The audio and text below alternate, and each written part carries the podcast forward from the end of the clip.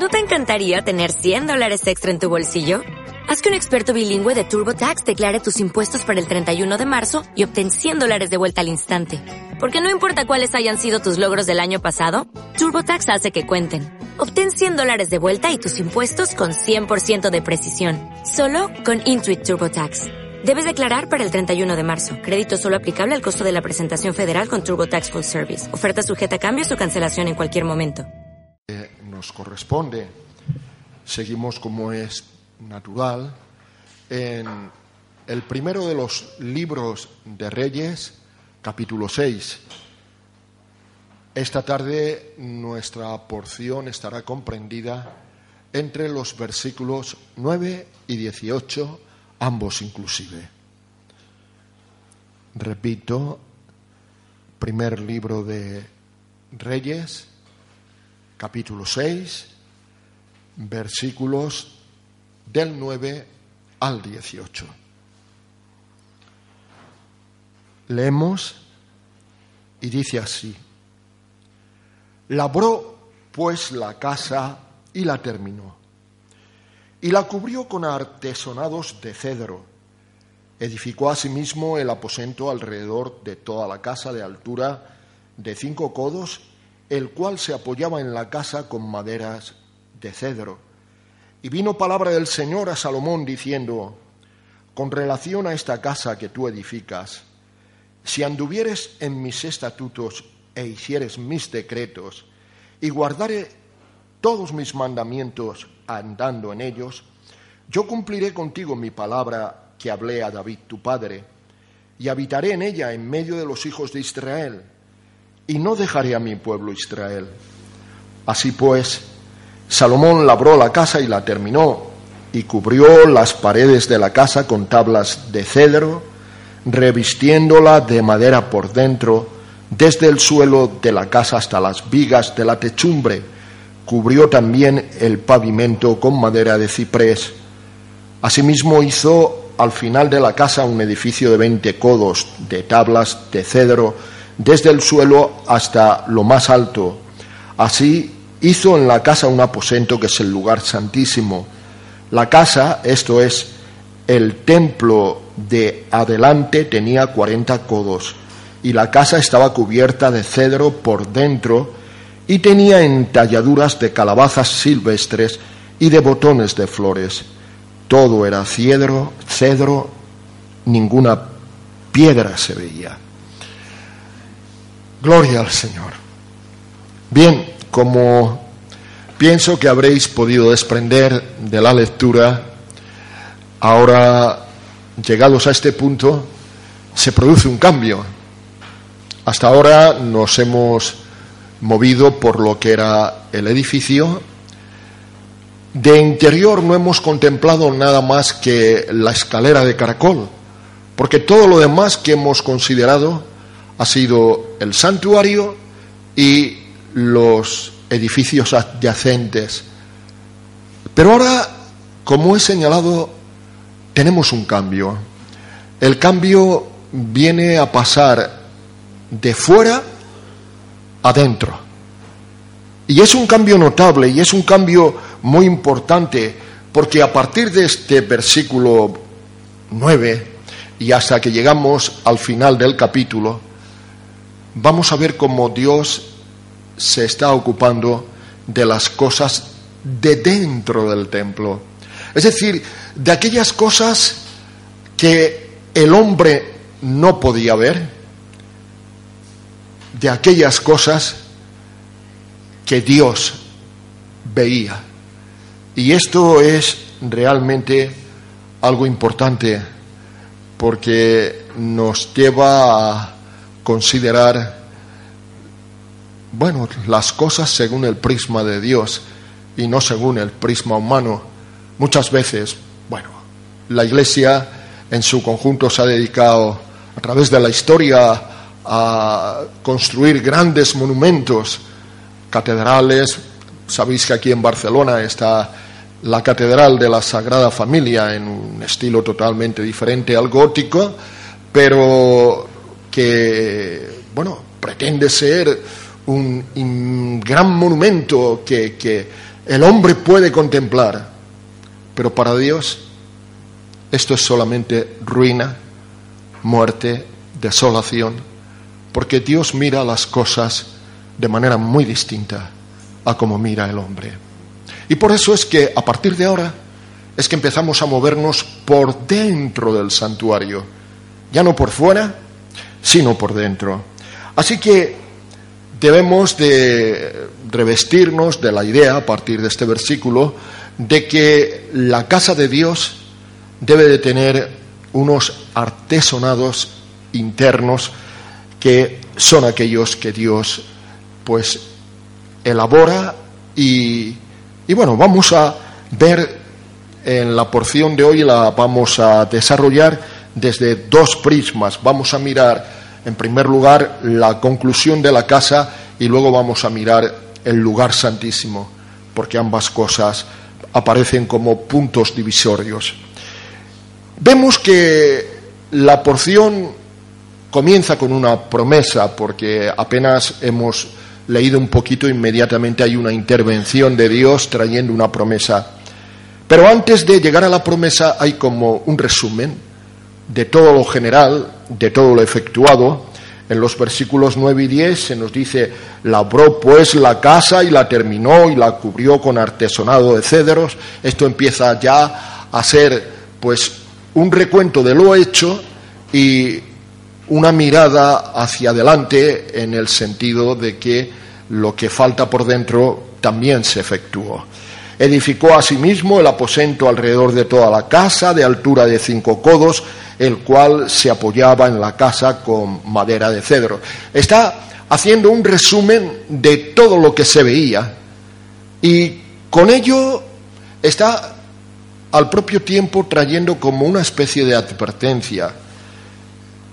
Sí, lo visible presenta advertencia, lo presenta para el hombre natural y lo presenta también para el hombre espiritual. Para el hombre natural viene a decir que es como el ídolo que fabrica. ¿Qué dice la escritura de sus ídolos? Tienen ojos y no ven. Oídos tienen y no oyen. Pues exactamente eso es lo que pasa con el hombre natural. Ve la obra de Dios en la creación. Es visible, porque esto es lo que puede ver el hombre. Pero saca las conclusiones que debería. No, por eso es que eh, Pablo tiene que decir cuando escribe a los romanos que como no conocieron a Dios por medio de las cosas hechas, ni le dieron gracias, es que Dios los entregó a pasiones vergonzosas esas cosas tan vergonzosas que hoy vemos en los telediarios, en estas fechas donde se están poniendo de manifiesto. Entre otras cosas, que la palabra de Dios se cumple cabalmente. Cuando el hombre no sabe ver a Dios en las cosas hechas, en lo que es visible para el hombre, y como consecuencia no le da la gloria a Dios, Dios lo entrega a todo este tipo de degeneración. Oyen la palabra de Dios, tienen oídos, pero no oyen. Y eso era así contigo y conmigo.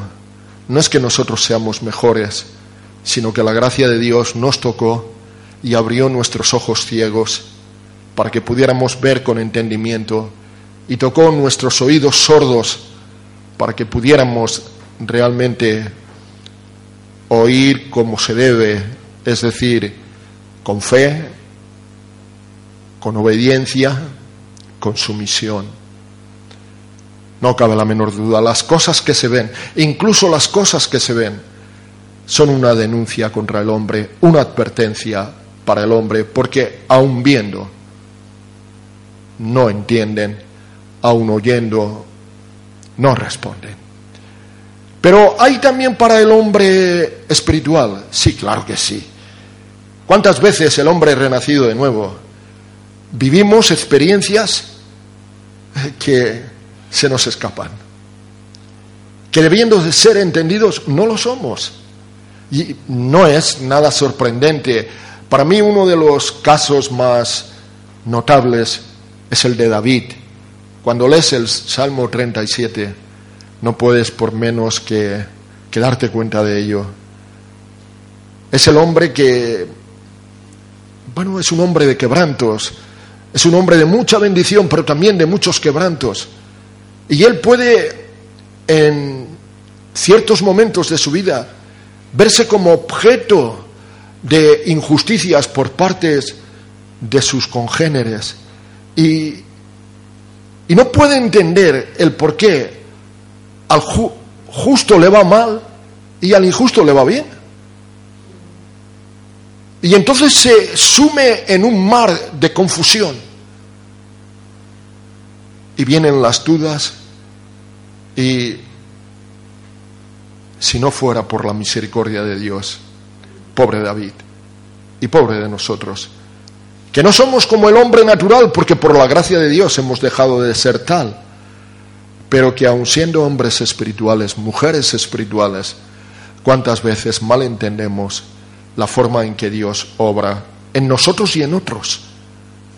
Pero el Dios de toda gracia interviene y así, si me permitís leer unos versículos del Salmo aludido, del 37, dice, guarda silencio delante del Señor y espera en Él. No te alteres con motivo del que prospera en su camino, por el hombre que hace maldades. Deja la ira y desecha el enojo. No te excites en manera alguna a hacer lo malo, porque los malignos serán destruidos, pero los que esperan en el Señor, ellos heredarán la tierra, pues de aquí a poco no existirá el malo. Observarás su lugar y no estará allí, pero los mansos heredarán la tierra y se recrearán con abundancia de paz. A veces el momento presente nos parece el todo de la vida y sin embargo es solamente un suspiro. La vida en realidad en su conjunto, claro, los que sois muy jóvenes todavía no lo apreciáis, pero los que ya tenemos algunos años nos damos cuenta de que la vida es el sueño de una noche de verano, algo que pasa rápido algo que realmente se diluye con presteza y, que delante de lo que Dios tiene reservado para nosotros es menos que nada. ¿Qué es la vida en comparación con la eternidad? Yo a veces he pensado en esos insectos que viven solamente un día, nacen en la mañana y mueren en la noche, y comparándolo con 70, 80 años que dice la Biblia que el hombre puede vivir, uno piensa, Señor, que, leve, qué frugal es, la vida de, de esas criaturitas. Lo mío es casi eternidad. Pues es una comparación muy superior la del hecho de nuestra vida y la eternidad. No, no tiene importancia si Dios permite que pasemos por momentos de dificultades, de carencias. No tiene importancia si al que es injusto le va bien y a nosotros nos va mal. Dios lo tiene todo controlado. Dios está haciendo lo que en su sabiduría infinita ha determinado desde antes del principio de los tiempos. Y todas las cosas están en su lugar. Y Dios sabe a dónde nos está llevando. Por tanto, el auxilio que David recibe de Dios es lo que hemos leído. Guarda silencio delante del Señor. Nunca seamos precipitados para hablar, para quejarnos, para expresar nuestros sonidos desagradables que son la queja, sino por el contrario, esperemos en el Señor, sabiendo que el Señor todo lo tiene controlado y que realmente después de la tormenta viene la calma, llega la paz y que cuando todas las cosas lleguen a su consumación, pues aparecerán las cosas en su verdadero lugar, en su verdadera proporción, en la forma en que Dios desde siempre las ha determinado. No hay ninguna razón para quejarse. Debemos de ser entendidos. Eh, lo visible, lo que hasta ahora hemos venido considerando, es algo que nos advierte a que miremos y miremos bien, porque lo que Dios hace siempre es sabio, siempre es amante, sin importar nuestras circunstancias, porque nuestras circunstancias no son realmente lo importante, son algo fugaz, como estamos diciendo. ¿Cuántas vueltas y revueltas tiene la vida? Hay momentos de lágrimas y hay momentos de risa. No lo dice el sabio. Todo tiene su tiempo.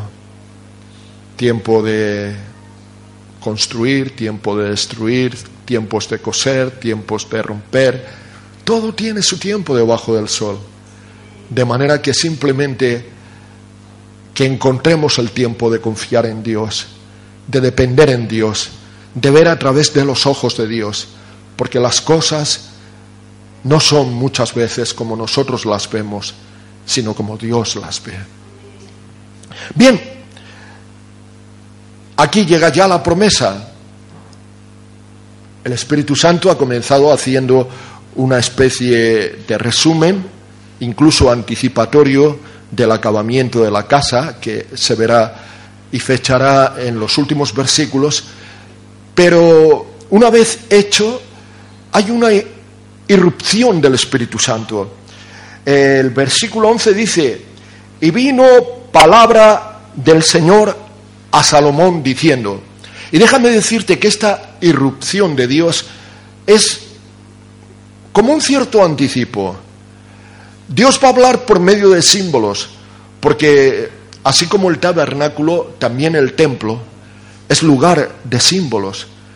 Pero Él quiere que el símbolo sea bien entendido. Así que pasa a explicar con sus propias palabras lo que luego va a venir a continuación. Por eso digo de que tenemos como un cierto anticipo. Y también dejadme decir que hay como una cierta motivación, como un cierto estímulo. Es decir, Dios está queriendo inducirnos a que no seamos superficiales sino profundos. A veces podemos quedarnos con la superficie de las cosas. Escuchamos la palabra de Dios y nos quedamos en, el, en la parte de la superficie. Eh, vivimos una experiencia y nos quedamos por, por lo más sencillo. Pero no, no, no, no, Dios no quiere eso. Dios quiere que seamos profundos, que ahondemos, que entremos en aquello, pues, que tiene realmente contenido y que Dios nos quiere revelar. Que para que vea, aprendamos a ver las cosas como Dios, no podemos ser ligeros, rápidos, sino que tenemos que ser pacientes, constantes, detenidos, trabajosos, viene a decirnos que Dios va a mirar todas las cosas siempre a través de su Hijo. ¿Qué es lo que Dios quiere ver en su iglesia? A veces podemos acercarnos a la presencia de Dios y Señor, venimos a ti como iglesia. Bueno, ¿está bien? No, no está bien. En un sentido podemos decirlo, pero Dios quiere ver no la iglesia, sino a Cristo en la iglesia. Lo que Dios mira es a su Hijo, somos aceptos en el amado. Dios siempre quiere ver, por eso es que vamos a ver cómo el interior del templo es decorado. Vamos a ver que las piedras que se ven por fuera por dentro son recubiertas. Vimos que las piedras éramos nosotros, pero Dios no quiere que se vean las piedras. Dios lo que quiere que se vea es aquello que representa a su Hijo. Podemos fundar una comunidad, una iglesia, una congregación y, bueno, va bien la cosa, se reúne un número importante a lo mejor en un momento dado de hermanos y bueno, pensamos para Dios todo esto no tiene importancia. Para Dios lo que tiene importancia es si puede ver en ese gran número a su Hijo.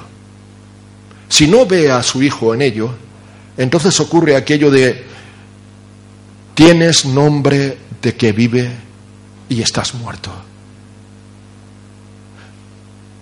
A Dios no le impresiona, no le importan las cifras, los números le tienen sin cuidado. La grandeza, la ostentación, para Dios no son nada más que carne. Para Dios lo que cuenta es lo que Él ve dentro del santuario y allí no se puede ver la piedra en forma alguna. Desde fuera sí, pero por dentro vamos a ver cómo no, porque solamente Cristo es que se puede ver. Bien, tenemos en este contexto la promesa a que aludí. Cuando Dios interviene, le habla a Salomón y hablándole de esta manera, lo primero que le imparte es una dignidad, porque en el versículo 12 podemos ver el inicio, con relación a esta casa que tú edificas, qué dignidad para Salomón. David quiso hacerlo, y David era un hombre conforme al corazón de Dios, y sin embargo Dios no permitió que David fuera el constructor. Aquello estaba reservado para su hijo Salomón. Los ángeles quisieran predicar el Evangelio. Y los ángeles tienen grande dignidad porque ellos no han caído. Los ángeles escogidos, me refiero, los ángeles caídos, evidentemente sí.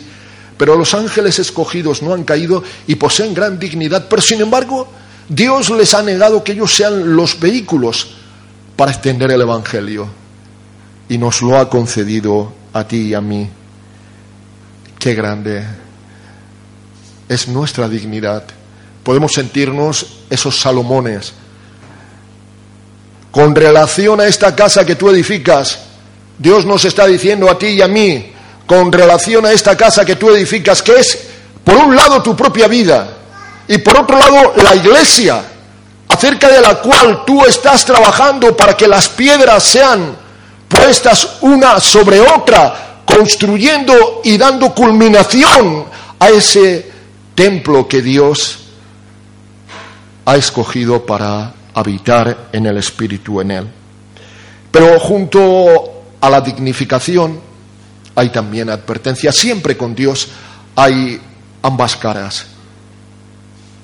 La dignidad, la dádiva, la caricia y también el cuidado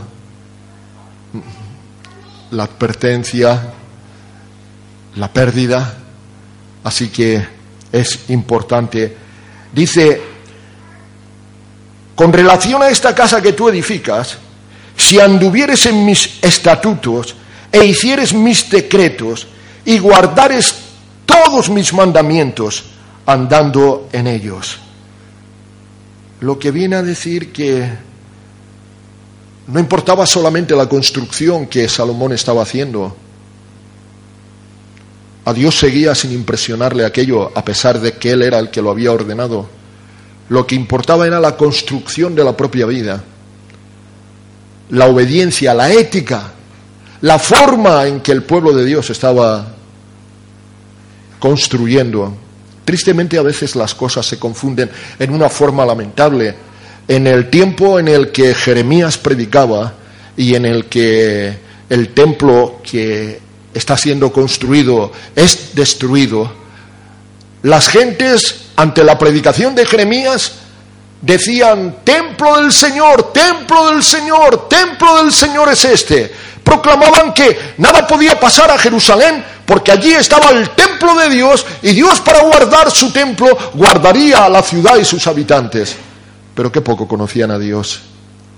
Desde el principio mismo, en el mismo momento de la construcción, Dios estaba diciendo, no me importa mucho lo que estáis haciendo si no andáis conforme a lo que yo os te mando. La promesa que te voy a dar, Salomón, es una promesa condicional. Dios nos hace promesas de dos tipos, condicionales e incondicionales. Tenemos promesas que nosotros no tenemos ninguna parte en ella. Cuando Dios salva a sus escogidos es algo incondicional, en el sentido de que tomamos la salvación por la fe, pero esa fe no es algo que nosotros generamos, sino es algo que recibimos de Dios. Somos salvos por gracia mediante la fe y esto no de nosotros, sino que es don de Dios. Es algo incondicional y cuando somos salvos, Dios no cambia como nosotros y hoy nos ama y mañana nos aborrece. Nos ama tanto que si es necesario juzgarnos y castigarnos, lo hará. Dios no es como nosotros. Pero hay promesas que son condicionales, que vienen a ser el cumplimiento de esa ley espiritual que dice, Dios no puede ser burlado, aquello que el hombre sembrare, aquello cosechará. Es decir, Dios quiere bendecirte, pero en cierto sentido tú has de ser el que siembra para recibir esa cosecha. Porque si esperas la bendición y estás desobedeciendo a Dios, te estás engañando a ti mismo. Porque no cosecharás otra cosa sino amargura. Y exactamente en este caso es lo que tenemos. La promesa condicional. Pero si ellos cumplen, cuán amplio será Dios en bendecirle. Porque seguimos leyendo el compromiso divino y dice, yo cumpliré contigo mi palabra que hablé a David, tu padre, y habitaré en ella en medio de los hijos de Israel, y no dejaré a mi pueblo Israel. Ese es el deseo de Dios. El deseo de Dios es morar con su pueblo es el más vivo deseo de Dios. Cuando se dice que Dios es tan infinito, se habla de que los cielos no le pueden contener, pero se dice que la tierra es el asiento de sus pies, porque Dios quiere tener los pies en esta tierra. Cuando Jacob tuvo su experiencia en Betel, ¿os acordáis? Que hace unas semanas estuvimos hablando como que aquello significó la primera piedra del templo, soñó una escalera y aquella escalera descendía desde el cielo a la tierra, porque Dios quiere tener una casa en la tierra en la que habitar. Ahora, claro, en el estadio de la dispensación que estamos considerando, que es la dispensación de la ley, se está hablando de una casa de piedra, pero nosotros tenemos una revelación mayor, porque sabemos que Dios no habita en casa hecha con mano de hombre, sino que Dios habita en su pueblo, en tu corazón, en mi corazón, en medio de su congregación, en medio de su comunidad. Qué maravilloso es darnos cuenta de esa gran deferencia de que Dios quiere morar en medio de nosotros, tal como aquí se dice. La consecuencia de esto parece que es como un estímulo para, para Salomón, porque cuando termina Dios de hablar, el versículo 14 comienza diciendo, así pues, Salomón labró la casa y la terminó. Es decir, Salomón tuvo una reacción, fue revitalizado, lleno de estímulo, lleno de empuje, tuvo coraje para continuar con la construcción y concluir aquella obra que para la gloria de Dios estaba efectuando. Y ahora llegamos a lo que hemos venido en este versículo que acabamos de leer, en el versículo 9 y en el versículo 10, viendo como un anticipo, ahora va a entrar en detalle. Ahora va a ser cuando se va a entrar en las particularidades y pormenores del recubrimiento, de ese recubrimiento interior. Y vemos que hay en el versículo 15, se nos habla, y cubrió las paredes de la casa con tablas de cedro, revistiéndolas de madera por dentro, desde el suelo de la casa hasta las vigas de la techumbre cubrió también el pavimento con madera de ciprés. Aquí se nos está recalcando esa verdad que ya he anticipado. Dios no quiere que se vean las piedras. Cuando Dios nos mira, tiene que vernos a través de su Hijo. Recordemos, somos aceptos en el amado, en todos y cada uno de nosotros, en el más espiritual de todos se cumple lo que dijo Isaías. Nuestras justicias son como trapos de inmundicia delante de Dios. Por eso Dios no puede ver la piedra. Dios tiene que ver lo que recubre a la piedra. Y ya podemos decir que van a haber dos cubiertas. Una que es la que más enfáticamente en esta porción se relata. La otra no se menciona, pero se menciona inmediatamente en la porción siguiente. Primeramente tenía que estar cubierto todo el santuario por dentro de madera y sobre la madera tenía que estar recubierto de oro. Ambas cosas son representativas de Cristo.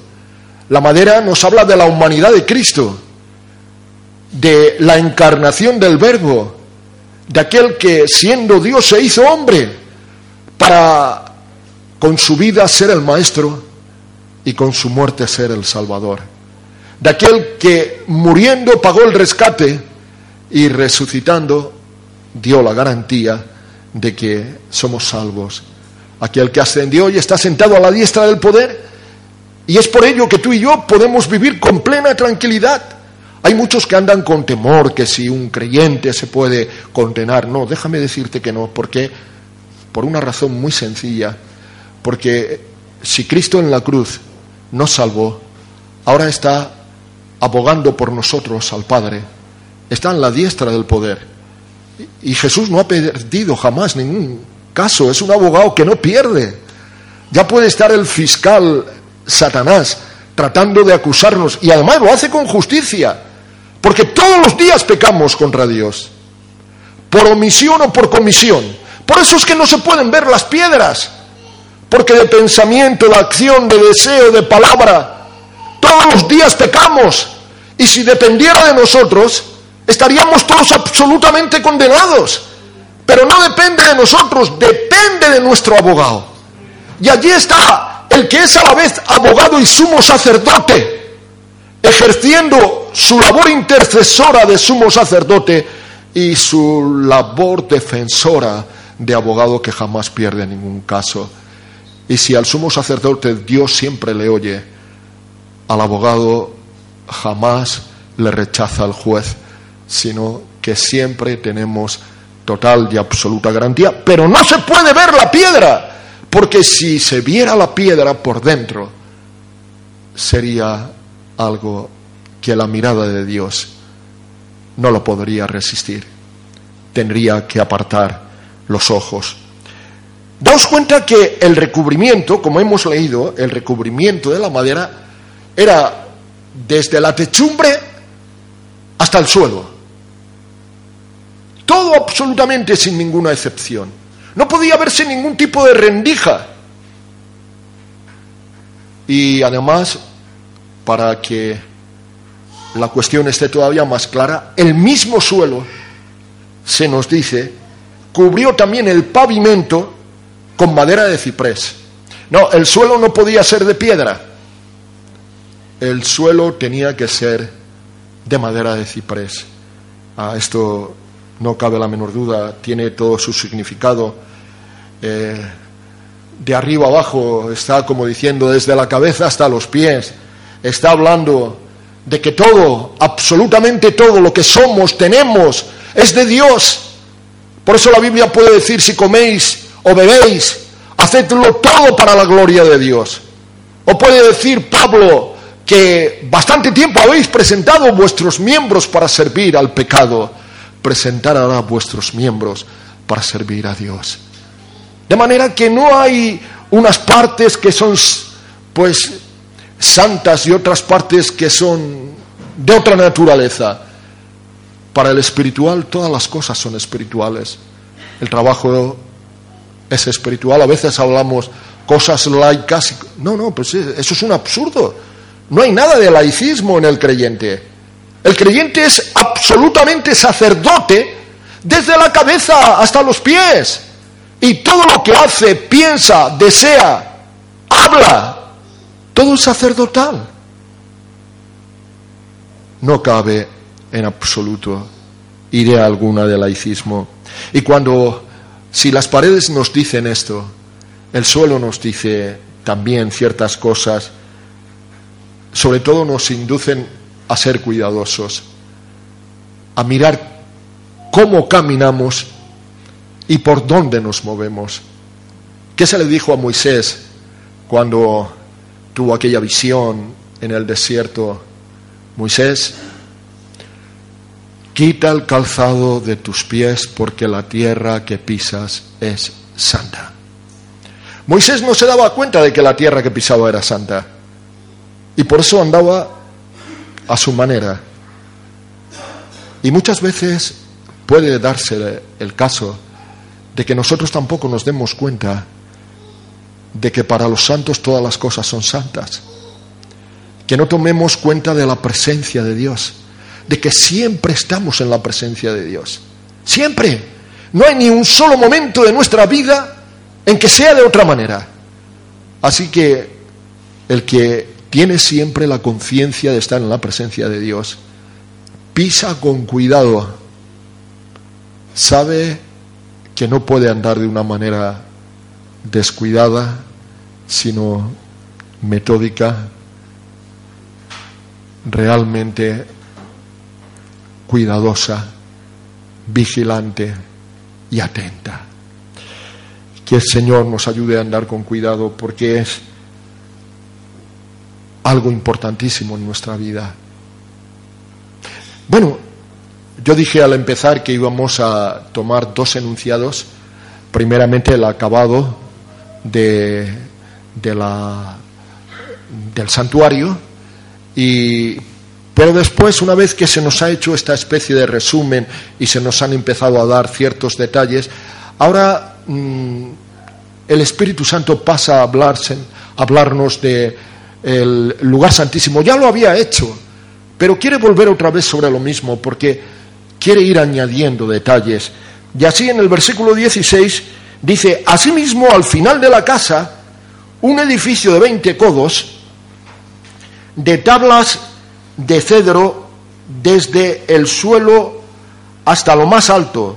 Así hizo en la casa un aposento que es el lugar santísimo, un aposento que ocupaba la posición final lo que venía a significar que para llegar a él había que hacer un recorrido, un aposento que tenía unas medidas concretas.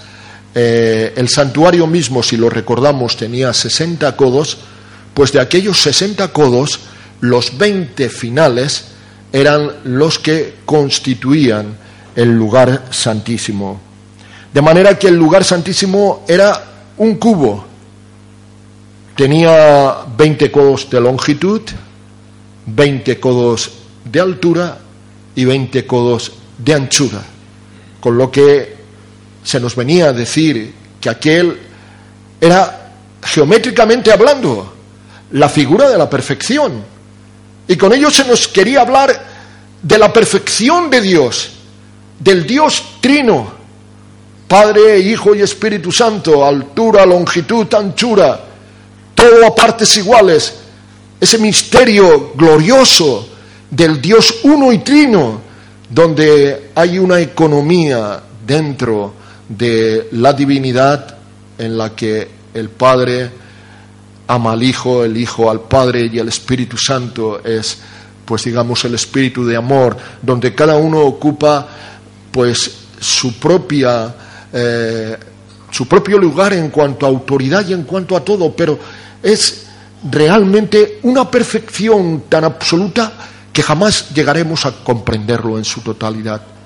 Pero al propio tiempo, cuando nos acercamos a la perfección de Dios, o lo que nos habla de la perfección de Dios, también estamos viendo la perfección de las promesas que Dios nos da. Y así se nos está hablando en aquella morada de Dios en la tierra, de aquella nuestra morada, porque cuando vemos la Jerusalén celestial, encontramos que también es una ciudad extraña, porque tiene lo mismo de ancha que de alta, que de larga. También tiene esas tres dimensiones, forma un cubo perfecto, lo que está levantando nuestra vista y nuestra esperanza completamente hacia las cosas eternas y maravillosas. Se nos habla del lugar santo, porque inmediatamente el versículo 17 dice, la casa, esto es el templo de delante tenía 40 codos. Hemos dicho que tenía 60, si 20 eran el lugar santísimo, restaban 40, que ese era el lugar santo. Igual que en el tabernáculo, en el desierto, hay en todo ello, en el lugar santo también, un mensaje. Nos dice que es un lugar de privilegio, porque si al lugar santísimo solamente el sumo sacerdote es que podía entrar una vez por año, en el lugar santo pueden moverse todos los sacerdotes y además con una amplitud. Hay 40 codos en los que moverse. Pero se nos habla también de que era un lugar de bendición. Si pudiéramos tener tiempo, pero no es nuestro tema aquí, para poder hablar de la significación de los muebles que había en el lugar santo, es decir, el altar de oro, el incienso, el candelabro de oro, la mesa de los panes de proposición, pues encontraríamos una riqueza espiritual, grandes bendiciones que están a nuestra disposición, pero no es nuestro tema, no podemos detenernos, pero sí acariciar la idea de que Dios tiene infinitas cosas para nosotros, para todos. Y también un desafío para nosotros, porque el lugar santo y el lugar santísimo eran diferentes en medida y en distancia.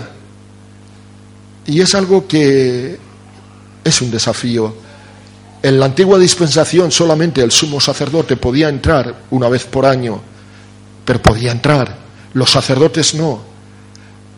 Ahora todos podemos entrar en el lugar santísimo. Pero, ¿sabéis? Yo creo que la lección que el Espíritu Santo nos quiere mostrar aquí es que no todos entramos en el lugar santísimo. Que muchas veces nos conformamos con andar por el lugar santo. Pero dejamos que otros sean más espirituales. Nosotros con estar lo justito para quedar bien delante de Dios. Y pienso que es un equívoco. Pienso que Dios quiere que todos entremos al lugar santísimo. Pienso que Dios, y seguro que tú lo piensas conmigo, que Dios quiere que nos consagremos completamente en cuerpo, alma, espíritu, con toda vehemencia, con todo deseo, con todo fervor, con toda ansia, sin hacer ningún tipo de reserva para nosotros mismos porque cuando hacemos estas cosas, somos hijos de Dios. Evidentemente, nos movemos por el lugar santo. Hay muchas bendiciones en el lugar santo. Pero el arca está en el lugar santísimo.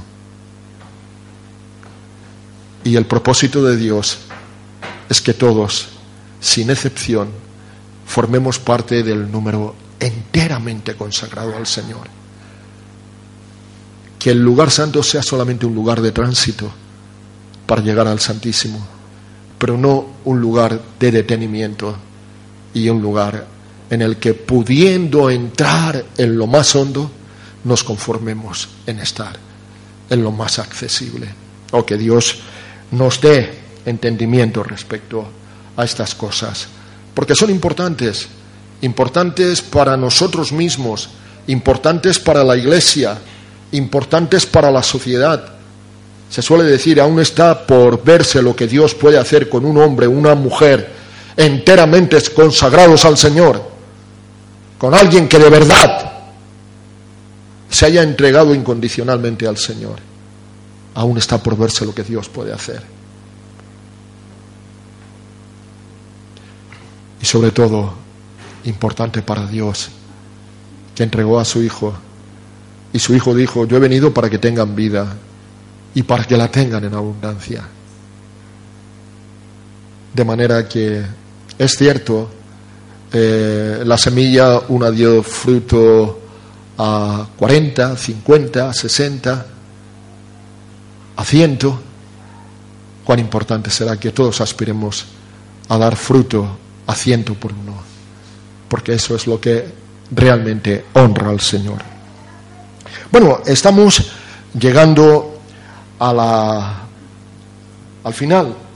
eh, hay una insistencia de parte de Dios, porque Dios quiere insistir en lo importante que para Él son las cosas por dentro, que lo de fuera tiene una importancia relativa, pero lo que cuenta es lo que está pasando dentro. Las cosas externas pueden ser correctas y están bien, pero lo que Dios mira es lo que está pasando dentro. Y Dios pone insistencia, mira el versículo 18, y la casa estaba cubierta de cedro por dentro. No solamente lo exterior, que es bueno porque es la conducta, sino lo interior, porque es la motivación. Ahí es donde Dios pone el acento. De inmediato se dice, y tenía entalladuras de calabazas silvestres y de botones de flores. Volvamos a rebobinar. No se veía piedra alguna dentro del santuario. Todo estaba forrado de madera de cedro, el suelo de madera de ciprés. Y Dios quiso, y así lo hicieron los artesanos judíos, el que hubiera artesonados, entalladuras, y Dios dio las figuras que debían aparecer. Habrá algunas más que veremos a continuación, no hoy, pero hoy vemos dos, calabazas silvestres y botones de flores. Tienen alguna significación, sin género de dudas. Las calabazas Simplemente con que miremos, Jonás fue un hombre relacionado con las calabazas. A veces nos reímos de las calabazas, ¿verdad? La enamorada que da calabazas a su enamorado y las calabazas que se cosechan al rendir examen. No, no, pero estas calabazas son de otra naturaleza. Jonás, todos conocemos la historia, Dios le envió a predicar a Nínive y él pretendió irse de crucero a Cádiz. La cosa se torció, Dios no se deja defraudar y tuvo que hacer un viaje en submarino. Inventó el submarino. Le vemos en Nínive y en Nínive él predica, pero ¿qué es lo que predica? no predica el Evangelio. Dice, de aquí a 40 días, apa, preparaos porque de aquí a 40 días Dios va a terminar con vosotros. Ese es su mensaje. Pero resulta que toda la gente, hasta los animales, entran en ayuno y arrepentimiento y coge un enfado fenomenal, Jonás. Es la persona más incomprensible de la historia se enfada porque ha tenido éxito.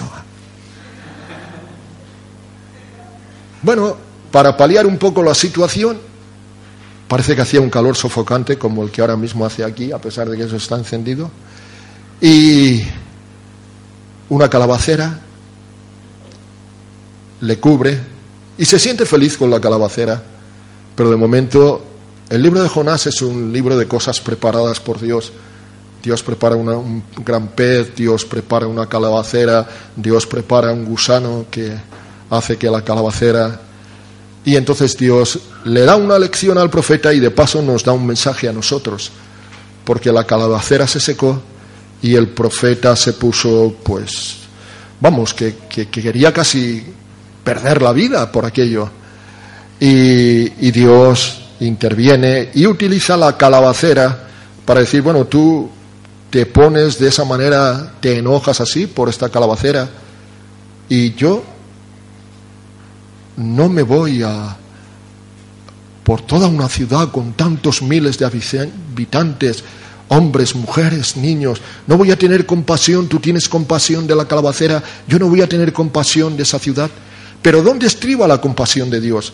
Porque época después, otro profeta, Naúm, es enviado a Nínive porque la ciudad se ha corrompido.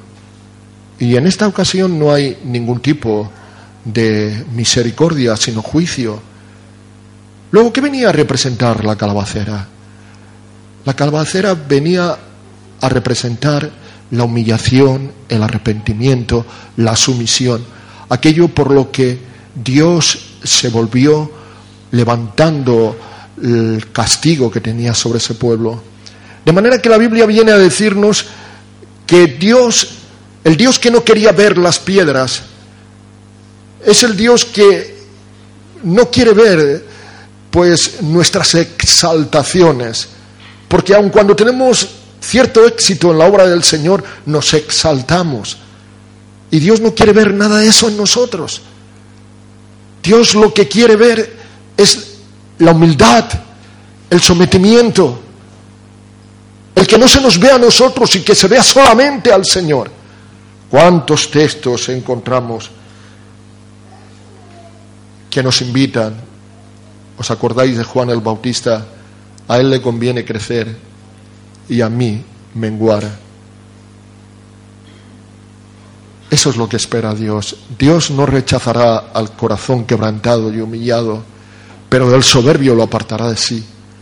Y nuestra naturaleza es dada a la soberbia, dada al exaltamiento. Así que la calabacera viene a decirnos, yo estoy formando a Cristo en vosotros.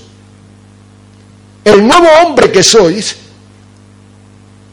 debe de ser revestido de Cristo. ¿Veis? Mira, en, en Efesios 4, 22, 24 dice, en cuanto a la pasada manera de vivir, despojaos del viejo hombre que está viciado conforme a los deseos engañosos y renovaos en el espíritu de vuestra mente y vestíos del nuevo hombre creado según Dios en la justicia y santidad de la verdad. En un sentido el nuevo hombre es esa nueva creación que somos, pero en otro sentido el nuevo hombre es Cristo el Señor, el hombre perfecto, el nuevo Adán aquel del cual tenemos que vestirnos continuamente.